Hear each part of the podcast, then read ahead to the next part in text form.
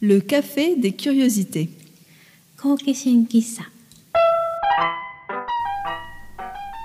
Bienvenue au café des curiosités. Le café où l'on fait parler les objets. Bonjour Lyoko, comment ça va? Tu vas bien et toi? Très bien, merci. Aujourd'hui, on parle de haramaki et de haraobi, la ceinture abdominale traditionnelle au Japon. Et on s'est posé beaucoup de questions à ce sujet et on a même contacté des sages-femmes pour nous éclairer sur la question.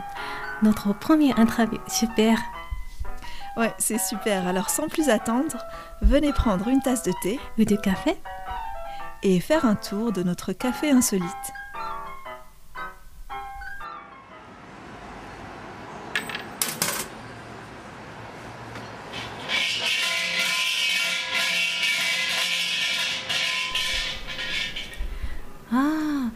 Dirait l'ambiance d'un sanctuaire, n'est-ce pas? Tu y allais récemment? Oui, effectivement, comme notre thème de ce mois-ci est le haramaki ou le haraobi, je suis allée au Suitengu. Le Suitengu est un sanctuaire très connu dans le centre de Tokyo, où les femmes enceintes vont prier pour que leur accouchement se passe bien. Et elles y vont le jour du chien dans le zodiaque chinois. Ça tombe deux ou trois fois par mois, tous les douze jours. C'est ça.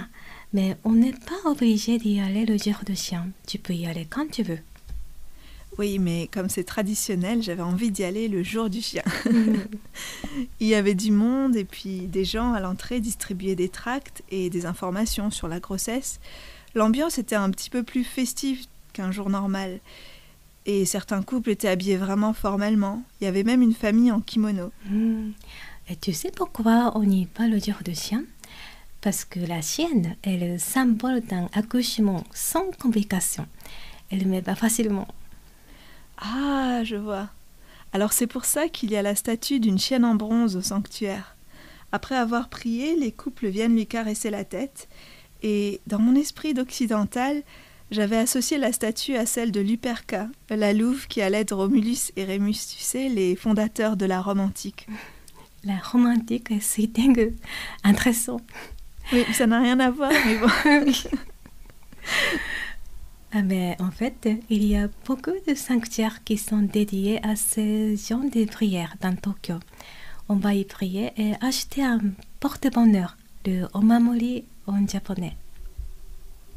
Et j'ai appris récemment qu'au Suitengu, en plus de l'omamori, on reçoit un haraobi lors d'une cérémonie. Et dans ce contexte, le haraobi aussi a une fonction de porte-bonheur. C'est pour ça que je voulais aller précisément au Suitengu. Hmm. Attends, on va peut-être préciser ce qu'est le halaobi. Ah oui, tu as raison, parce que je ne suis pas sûre que tout le monde comprenne. Hmm. Le halaobi est un drap que les femmes enrôlent et serrent autour du ventre pour le soutenir quand elles sont enceintes, puis en période de postpartum. C'est traditionnel au Japon. Oui, mais par contre, ce n'est pas quelque chose de courant en France. Pour tout te dire, je n'en avais jamais entendu parler jusqu'à ma première grossesse. Et à ce moment-là, je l'ai lu dans un livre de Bernadette de Gasquet. C'est une spécialiste française de la rééducation en postpartum. Elle mentionne que c'est une pratique courante au Japon et aussi dans d'autres sociétés où les soins traditionnels sont encore pratiqués. Ah, j'ai entendu parler d'elle. Certains de ses livres ont été traduits en japonais aussi. Ah bon? Ah ben dans ce cas, je les recommande à toutes les femmes enceintes. Et alors, tu es allé chercher le halaobi au Suitengu Non, en fait, je suis juste allée voir par curiosité, mais j'imagine pas vraiment le porter. Ça a l'air compliqué. Tu l'as porté, toi, pendant ta grossesse? Hmm, Oui, mais moi non plus, je ne sais pas trop comment le porter. en fait, il y en a de plusieurs sortes. Au Suitengu, ils offrent le traditionnel drap de coton de 5 mètres de long. Mais on en trouve en tissu extensible ou des sortes de ceintures avec des scratchs. Comme ça, c'est plus facile à porter. Ah oui, c'est vrai, j'ai effectivement utilisé une ceinture avec des scratchs après mon accouchement. On m'a dit que l'objectif était esthétique pour éviter que les hanches ne s'élargissent après la grossesse, alors j'y tenais beaucoup. Moi aussi, j'y croyais ferme et je l'ai porté sérieusement. On entend toutes sortes de rumeurs selon lesquelles si on sert bien le halabi, le, le féchier redeviendra comme avant, voire même plus petit. Et tu crois que ça a marché? Je ne sais pas trop. Mais c'est sûr que ça m'a procuré un certain maintien au niveau des hanches et je n'ai pas eu de douleur. Je crois que j'ai bien fait d'emporter? Oui, moi aussi j'ai eu cette impression. Mais tu vois, il y a souvent des différences culturelles quand on aborde les sujets de santé. Et je ne sais pas trop quoi penser. Par exemple, les articles que j'ai lus en japonais sont assez unanimes sur les bienfaits du halaobi, alors que dans la presse française, c'est beaucoup plus mitigé. Certains vont dire que l'effet gainant aide à regagner un ventre plat et à limiter le risque de descente d'organes, et puis d'autres vont dire que cet effet n'est pas prouvé scientifiquement, ou même que le halamaki peut être dangereux s'il est mal mis. Pour en savoir plus sur euh, la pratique du halaobi, nous avons contacté la maison de naissance Matsugaoka à Nakano. On vous propose tout de suite d'écouter Madame So Shoko, la directrice de la maison de naissance. Oui, elle a gentiment accepté de répondre à nos questions. Oui, les clientes japonaises me le demandent souvent. On conserve la tradition de maintenir le ventre au chaud, de le protéger, afin que l'accouchement se passe bien. Mais comme le halaobi est long et que le maître prend du temps, ces derniers temps, on trouve ça embêtant. C'est pour ça que les femmes qui portent le halamaki, plus facile d'utilisation, sont nombreuses et je le recommande aussi. On vient d'entendre Madame So qui dirige la maison de naissance Matsugaoka à Nakano. Hmm, c'est très intéressant. Alors finalement, les japonaises portent souvent le halaobi. Mais Ryoko, je ne saisis pas bien la différence entre le halamaki et le halaobi. C'est juste que le halamaki est la version contemporaine du halaobi Hmm, Non, je ne pense pas, je ne suis pas sûre. Le halamaki est utilisé depuis longtemps au Japon pour réchauffer le ventre par des enfants aux adultes. Mais on en reparlera dans le prochain épisode. Ah bah oui, c'est vrai, avec plaisir en tout cas. En attendant, moi je me demande quels sont les bénéfices de porter le halaobi, ou le halamaki d'ailleurs, pendant et après la grossesse. C'est vrai. On a aussi posé la question à Madame So. Le halaobi a deux bénéfices. Il réchauffe le ventre et il maintient les hanches. Quand la femme est enceinte, le halaobi ou le halamaki permettent de réchauffer le corps. Et comme il soutient les hanches, les femmes enceintes disent souvent que c'est très confortable. Après l'accouchement, le halaobi resserre les hanches et soutient le bassin qui est instable à ce moment-là. Ah, c'est confortable de porter le halaobi. Oui, je suis d'accord avec. Hmm. Mais si je comprends bien, on ne met pas le halaobi au même endroit pendant et après la grossesse, et il a dans les deux cas une fonction différente. Mais tu vois, je comprends ça, mais l'idée de réchauffer le ventre de la femme enceinte, elle m'est quand même complètement étrangère. Ah bon? Pourtant, au Japon, c'est commun de dire qu'il ne faut pas prendre froid au ventre pendant la grossesse. On me le disait souvent et c'était tout naturel pour moi d'y faire attention. Hmm, J'ai souvent entendu parler de ça ici, c'est vrai. Les pratiques liées à la grossesse et au postpartum sont vraiment différentes d'une région à une autre, tu ne trouves pas? Si. Et d'ailleurs, Madame So a l'habitude d'accueillir des clientes étrangères. Nous lui avons donc posé des questions pour savoir quelle différence elle constatait en fonction des cultures de ses clientes. On reçoit beaucoup de clientes étrangères à la maison de naissance Matsugaoka. On dit étrangères, mais les corps des Asiatiques, des Occidentales ou des Africaines sont différents. La manière de penser aussi est différente.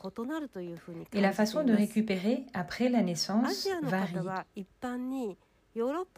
En général, les Asiatiques considèrent qu'il faut plus de temps pour se rétablir après l'accouchement que les Occidentales, et elles souhaitent se reposer le plus longtemps possible. L'idée d'une période suffisante de repos fait partie des coutumes de ces pays. Par contraste, les Européennes reprennent leurs activités quelques jours après la naissance. Ah oui, c'est vrai en fait. J'ai parfois entendu des amies françaises ici dire qu'elles passent trop de temps à l'hôpital après l'accouchement. Elles veulent rentrer vite à la maison. Et personnellement, je partage aussi ce sentiment. On ne se sent pas malade, on a envie de rentrer chez nous, reprendre notre vie et nos habitudes. En France, il me semble qu'on ne passe que trois jours à l'hôpital si tout se passe bien. Hmm.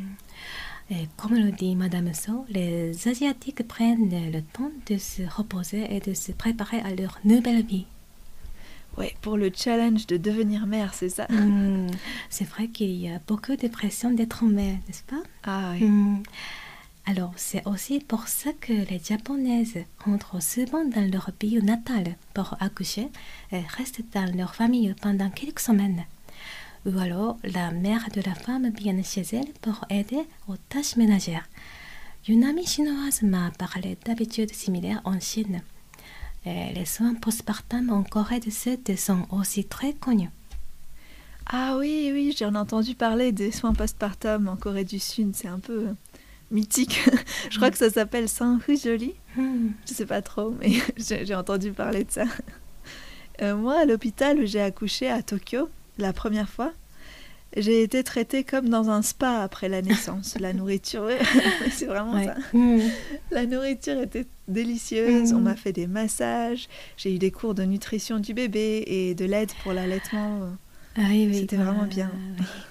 Bah, mais je pense que c'est un service nécessaire pour moi. Bah, D'ailleurs, Madame So nous a expliqué que si on reprend le mouvement trop vite après la naissance, ça peut avoir à terme des conséquences sur notre corps. Même si ses clientes étrangères souhaitent rentrer chez elles plus tôt, elle fait en sorte qu'elles comprennent bien l'importance de se reposer et qu'elles appliquent ces principes chez elles. Dans mon cas, je crois qu'elle prêcherait à une convaincue. Il paraît qu'accoucher, c'est l'équivalent physique de courir un marathon. Un marathon. Bah, mais moi, je pense que c'est encore plus dur. Oui, c'est possible, je crois. J'ai l'impression qu'en France aussi, on, on commence à encourager le repos euh, après l'accouchement, euh, justement parce qu'on se rend compte des conséquences graves que peuvent avoir, par exemple, les dépressions sur la mère et sur la famille. Euh, je ne sais pas si tu as entendu parler du projet des 1000 premiers jours. C'est un programme de UNICEF pour encourager les États du monde à améliorer les conditions autour de la naissance des enfants, n'est-ce pas? Oui, et il y a eu en France, il y a quelques années, la commission des 1000 premiers jours, à laquelle ont participé des experts reconnus dans le domaine, et la question de l'accompagnement des mères et des pères pour améliorer la prise en charge des dépressions périnatales a été traitée dans ce rapport, et ça a eu euh, pas mal d'échos dans la presse. Hmm. Est-ce qu'ils y parlent de soins postpartum comme le fait de porter le halaobi Hmm, J'ai plus eu l'impression que l'attention se portait sur l'état psychique des femmes et sur l'équilibre familial. Mais malgré tout, les experts insistent sur le fait qu'il faut prendre du temps après la naissance pour se rétablir et puis pour s'habituer à l'enfant aussi. Hmm. C'est comme euh, la poche euh, asiatique. Oui, un petit peu. À la différence que c'est plus global, j'ai l'impression. Le père aussi est inclus et euh, pris, en compte dans, cette approche. Hmm. Bah, au Japon aussi, des discussions lieu sur la question de la maternité, du congé parental ou de l'isolement des mères. L'objectif est aussi d'encourager à faire plus d'enfants dans un contexte de déclin démographique. Ah oui, c'est un problème vraiment Ouais. grave au Japon aussi. Oui. Reste à savoir comment nos sociétés vont évoluer sur l'impulsion de ce type de projet. En tout cas, en France, je pense que les perceptions autour de la naissance et de l'accouchement sont déjà en train de changer depuis quelques années. Et par exemple, euh, on dit que le nombre de femmes qui souhaitent un accouchement naturel et une position plus physiologique, etc., est en augmentation. Et puis, pour l'anecdote, j'ai vu sur les réseaux sociaux que l'usage des ceintures de grossesse, qui sont similaires au halamaki, et de plus en plus connu. Hmm.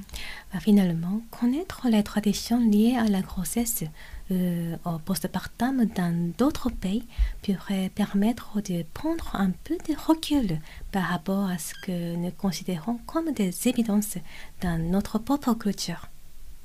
Et en plus, ça donne la possibilité de choisir entre plus d'options pour vivre notre grossesse et la naissance de l'enfant. Hmm. Et plus généralement, d'aller vers une société où l'on pourrait choisir les façons de faire qui nous conviennent, la meilleure voie pour nous et pour notre bien-être. C'est une belle conclusion, Lyoko. J'aurais pas dit mieux.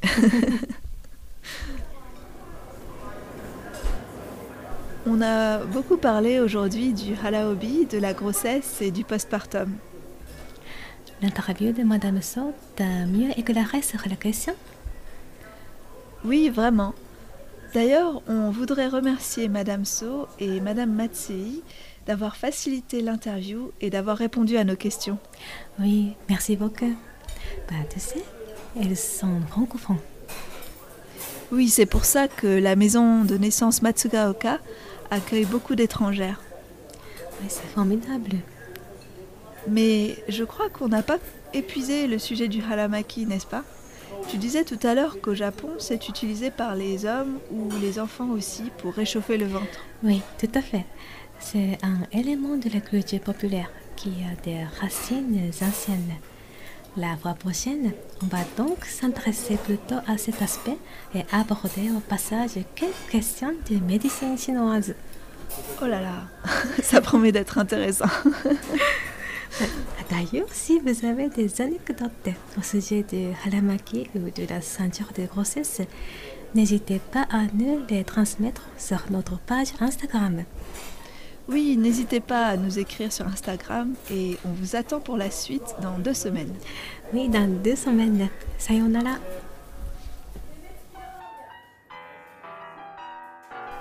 Si vous souhaitez, vous pouvez écouter ce podcast en français et en japonais. Les épisodes en japonais sont diffusés le premier et le troisième vendredi du mois et ceux en français le deuxième et le quatrième vendredi. Tous les épisodes dans les deux langues sont à retrouver sur euh, Apple Podcast ou sur Google Podcast et toutes les autres plateformes d'écoute. Et en attendant de vous retrouver, bonne journée ou bonne soirée à tous et à toutes. Sayonara